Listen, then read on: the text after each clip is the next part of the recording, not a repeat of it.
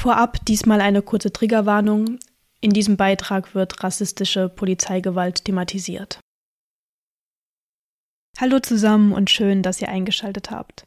Ihr hört eine neue Folge Jede und jeder ist jemand, dem Interview-Podcast von Mission Lifeline. Im Februar dieses Jahres unterstützte mein heutiger Gesprächspartner Fred Mission Lifeline in der Werfszeit auf Sizilien. Er verknüpfte seinen Einsatz mit einer Reise durch Italien. Auf dem Rückweg mit dem Nachtzug, der ihn von Italien über Österreich zurück nach Deutschland brachte, wurde er Zeuge eines Geschehnisses, wie es wahrscheinlich tagtäglich an den äußeren und inneren Grenzen Europas stattfindet und von dem die Mehrheit der Bevölkerung dennoch nichts mitbekommt. Noch in Italien trieben Polizistinnen zwei Menschen, People of Color, mit Gewalt aus dem Zug. Angeblich, weil die nötigen Papiere fehlten. Der Zug fuhr weiter, sie wurden zurückgelassen. Und zwar mitten in der Nacht, im Winter. Fred hat das ganze Szenario miterlebt und in einem sehr offenen und ehrlichen Gespräch erzählt er, wie sehr diese Erfahrung ihn prägte und wieso Wegschauen keine Option mehr ist. Viel Spaß beim Zuhören. Ja, dann herzlich willkommen zurück zu einer neuen Folge Jede und jeder ist jemand, dem Interview-Podcast von Mission Lifeline. Mein Name ist Kati und heute rede ich mit Fred. Und Fred hat viel zu erzählen heute wahrscheinlich. Aber bevor wir ein bisschen mehr ins Detail kommen, was du so erlebt hast, ähm, du hast dich selbst im Vorgespräch als Allrounder bezeichnet. Kannst du kurz ein bisschen genauer erzählen, was du in dem Rahmen gemacht hast? Ja, moin. Hallo, danke, dass ich hier sein darf. Genau, ich war als Allrounder-Person tätig und das heißt sozusagen, dass ich ohne besondere Skills zu haben, wie KFZlerInnen oder TischlerInnen oder irgendwas, was mit Bootsbau zu tun hat, ohne diese Skills konnte ich sozusagen den anderen Menschen, die vor Ort waren in der Werfzeit, gut zuarbeiten und recht banale Tätigkeiten einfach ausführen. Also du warst gezielt bei der Werft dann quasi mit dabei. Genau.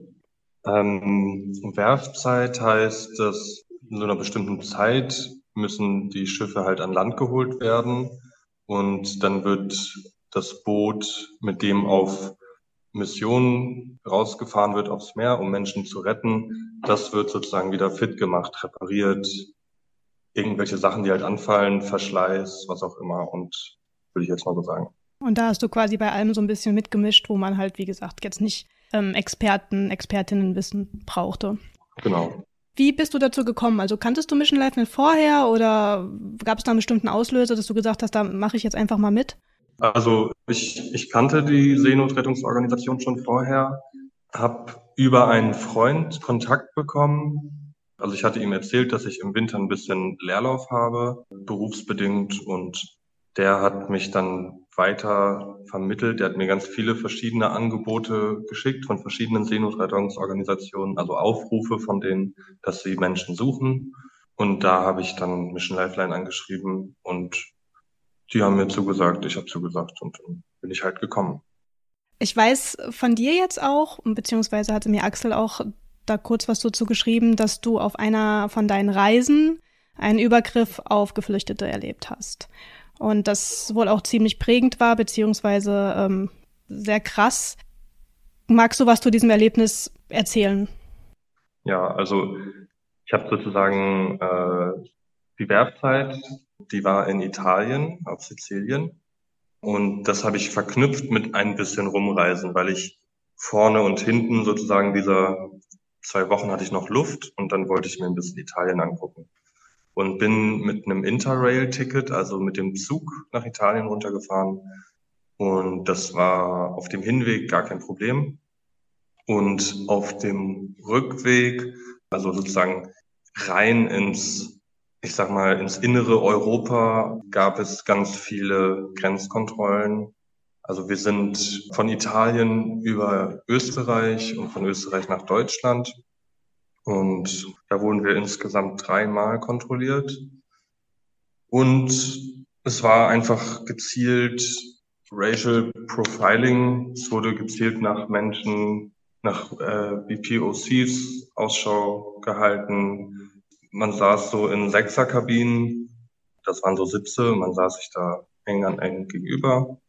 Und ähm, ist jetzt halt auch einfach ein paar Tage her, aber es war halt so, dass zwei Menschen Das waren wohl zwei Brüder. Einer von denen hatte kein Visum laut Polizei. Das war ein Grenzübergang von Italien nach Österreich. Und da waren dann sozusagen noch in Italien sowohl italienische und österreichische Polizistinnen vor Ort, die dann darüber diskutiert haben, was sie jetzt mit dieser Person machen und ähm, diese Person, die kein angeblich kein Visum hatte, die ist halt sehr panisch geworden, hat erzählt, dass sie äh, zwei Jahre in Italien gearbeitet hat für nix, also eigentlich hat halt keinen Lohn bekommen und ist halt einfach nur ausgebeutet worden und hat irgendwie auch Familie schon in Österreich gehabt und auch irgendwelche Papiere dabei gehabt. Naja, und ist halt sehr emotional und laut geworden und der ganze Waggon stand im Gang auf der einen Seite, auf der anderen Seite anderen Mitreisenden, mitunter ich, halt auf der einen Seite im Gang und auf der anderen Seite waren irgendwie acht PolizistInnen, manche Menschen in Camouflage, haben eine Weile versucht, auf ihn einzureden, manche mit Geduld, andere, ähm, einer hatte schon einen Schlagstock ab einem gewissen Zeitpunkt in der Hand. Und letztendlich haben sie halt einfach beide aus dem Zug rausgeprügelt, dass die die Schuhe verloren haben. Die waren dann da in der Kälte. Es war mitten in der Nacht, drei oder vier Uhr. Und die wurden da mit Gewalt rausgeholt. Von den PolizistInnen oder von Zivilgesellschaft? Von, nee, nee, von der Zivilgesellschaft nicht. Das war von den PolizistInnen. Ja. Aber es war einfach ein sehr erschreckendes Bild oder eine ganz schlimme Erfahrung für mich, weil niemand irgendwie den beiden Zivilcourage geleistet hat oder irgendwie sich solidarisch gezeigt hat. Und ein älterer Herr, der auch Passant oder äh, einfach nur Gast war in dem Zug, ähm, hat halt die ganze Zeit irgendwie so ein bisschen rumgepöbelt, so dass die jetzt endlich raus sollen und weg mit denen und so. Und dieser Mensch, den habe ich dann draußen auf dem Bahnsteig eine Zigarette rauchen sehen neben einem österreichischen Polizisten und die haben halt nett gelacht und geplaudert. Also das war echt irgendwie ein ekliges Bild und ja, letztendlich ähm, sind diese beiden Menschen halt dort geblieben. Der Zug ist weitergefahren. Naja, ich hatte keine Probleme, weil ich weiße Hautfarbe habe. Ich wurde nicht mal kontrolliert. Ja, das war ziemlich krass, dass sozusagen für uns alle einfach jetzt die Reise weitergeht ins gelobte Land und die anderen dürfen halt einfach nicht. Also es klingt auf jeden Fall mega krass. Muss bei sowas auch immer erst kurz äh, schlucken. Wie hast du so die Reaktion der anderen Gäste wahrgenommen während dieses Erlebnisses? Eine, eine Person hat gesagt, please no violence. Und sonst kam halt nichts. Mal alle zugeguckt und der eine da halt auch bestärkt. Also es ist ein sehr schmaler Gang gewesen, weil halt auf der einen Seite des Waggons sozusagen diese Kabinen sind, auf der anderen Seite halt diese schmalen Gänge, das, diese Nightjet-Züge heißen die, Nachtzüge. Ähm, da ist nicht so viel Platz für Menschen, also genau, es hat sich halt mehr so gereiht ja, ich glaube, die meisten haben halt sich nur ihren Teil gedacht, was auch immer das war, aber wenig gesagt. Und dann wurden wir tatsächlich noch äh, zwei weitere Male angehalten. Und das war auch, das war gezielt einfach, dass Menschen mit nicht weißer Hautfarbe aufgefordert wurden, ihre Personalien zu zeigen. Das war krass. Also es war einfach ganz klar, wer nicht reinkommen soll. Das mhm. war EU-Abschottungspolitik in ihrer Praxis sozusagen. Was hat das mit dir gemacht? Also wie hast du dich in dieser Situation gefühlt? Also ich kann mir vorstellen, dass das einfach auch, wenn man sowas miterlebt, einfach auch einen krassen Eindruck auf einen selber eben hinterlässt. Also ich habe mich ähm, so solidarisch, wie ich es für mich konnte, den beiden gegenüber verhalten. Ja, ich, ich habe geweint, weil ich sehr, also ich habe mich sehr hilflos gefühlt und ich habe sehr viel Ungerechtigkeit empfunden in diesem Moment. Es war einfach nicht fair, es war einfach rassistisch und scheiße und das ging mir sehr nah und ähm, irgendwas wollte ich gerade noch sagen. Also es war einfach sehr, sehr ungerecht und ich habe ja. den Faden verloren. Alles gut. Ich äh, kann das total nachvollziehen. Ähm, also ich habe zwar so eine krasse Situation noch nicht erlebt, aber man kennt es ja doch, dass ja. einfach solche, solche rassistischen Handlungen passieren, solche Ungerechtigkeiten. Und im ersten Moment ist das immer wie so ein, also für mich ist das dann immer wie so ein Schockmoment, weil ich, ja. man weiß das zwar, dass das existiert und dass das stattfindet tagtäglich, im Kleinen ja. und im Großen.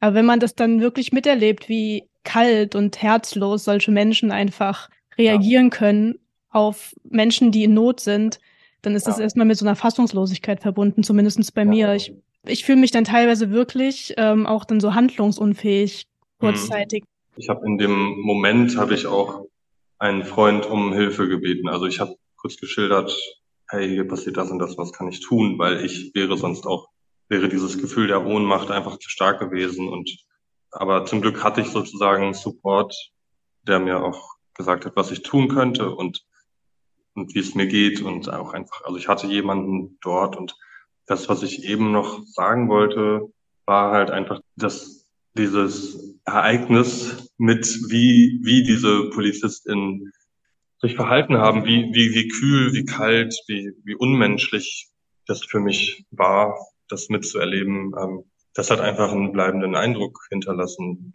so dass ich sozusagen, also in der Zeit danach, in, in Situationen, in denen die Polizei auf mich zukam, ich Angst hatte, also ich hatte einfach Angst vor diesen Menschen mit Macht, mit einem Schlagstock, mit einer Pistole. Und das ist so krass, wie, also diese Menschen haben in mir ganz viel Angst ausgelöst und das tun sie heute manchmal immer noch. Also es ist jetzt auch nicht so lang her, aber als ich irgendwie dann schon in Deutschland war und das nur Inlandsreisen mit dem Zug fahren und dann sind manchmal irgendwie PolizistInnen in Uniform zugestiegen, weil sie so halt gratis fahren oder so ich war direkt wieder in dieser Situation und hatte einfach große Angst.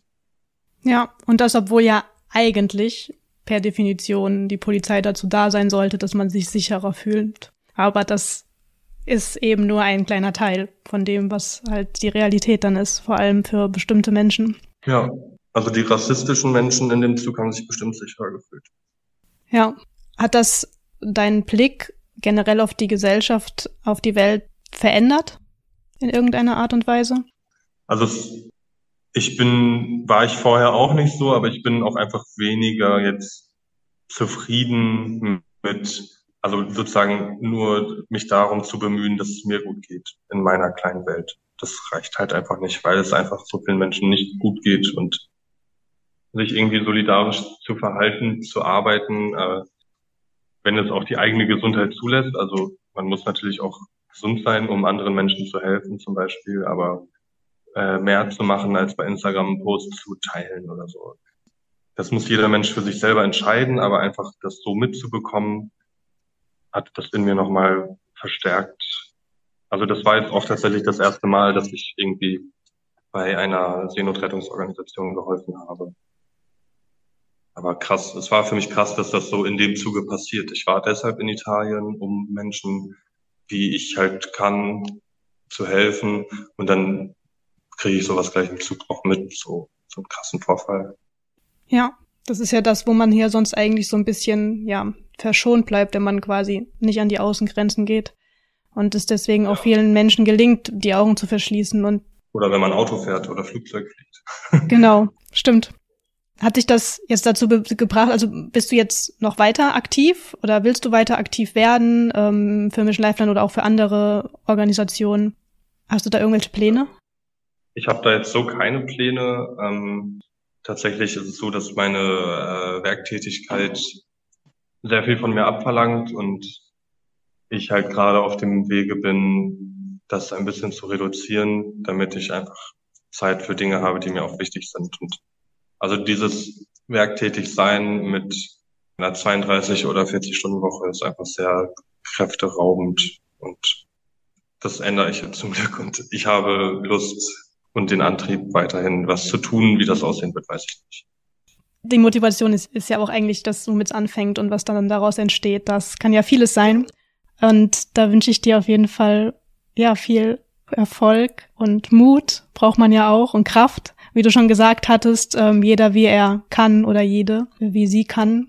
Man muss eben auch selber stabil sein, beziehungsweise auch sich, um sich selber kümmern. Es muss einem selber gut gehen, damit man sich um andere Menschen kümmern kann. Da muss man so eine Balance finden. Das ist auch ganz wichtig. Genau. Ich würde dir jetzt am Ende gerne noch die Möglichkeit geben, noch eine Sache zu ergänzen. Das kann direkt mit dem Thema im Zusammenhang stehen oder auch im größeren Rahmen irgendwie damit zu tun haben. Etwas, was dir auf dem Herzen liegt, was du gerne nach außen bringen würdest. Ja, danke. Ich glaube, es würde gerne noch sagen, dass ja, macht eure Augen auf und schaut hin, wenn ihr Unrecht seht. Schaut nicht weg. Das ist, glaube ich, wichtig. Sehr schön. Danke dir, Fred. Dankeschön, Kathi. Ja, manchmal gebe ich am Ende ja noch meinen Senf dazu, beziehungsweise ziehe ein Fazit aus den Gesprächen. Diesmal kann ich eigentlich nur Freds letzte Aussage nochmal fett unterstreichen. Wir dürfen nicht wegschauen. Wir dürfen nicht wegschauen, wenn Ungerechtigkeit, Diskriminierung und oder körperliche Gewalt gegenüber Mitmenschen geschieht. Ganz egal, woher sie kommen und ganz egal, ob sie in dem Moment ein Visum haben oder nicht. Wir müssen hinschauen und wir müssen auch etwas tun, zumindest in dem Rahmen, in dem es die eigenen Kräfte und Möglichkeiten zulassen. Das ist nicht nur wichtig für eine solidarische Gesellschaft, sondern auch für unsere Demokratie und damit relevant für jeden von uns. Denn gerade in diesen Zeiten, wo sich die AfD über einen Wählerboom freut und der Rechtsdruck im Allgemeinen immer größer wird, dürfen wir nicht nachgeben. Da müssen wir immer wieder auf Menschlichkeit und Gerechtigkeit hinweisen. Und in dem Zusammenhang möchte ich auch ganz kurz nochmal einwerfen, dass auch PolizistInnen nicht so wie in dem von Fred geschilderten Fall agieren müssen. Auch wenn sich da viele Menschen auf ihren Job berufen oder auf ihre Pflichten berufen, niemand muss anderen Menschen Gewalt antun. Das ist immer eine Entscheidung. Und damit verabschiede ich mich für heute, bedanke mich fürs Zuhören und freue mich natürlich auch, wenn ihr das nächste Mal wieder einschaltet. Bis dahin, macht's gut.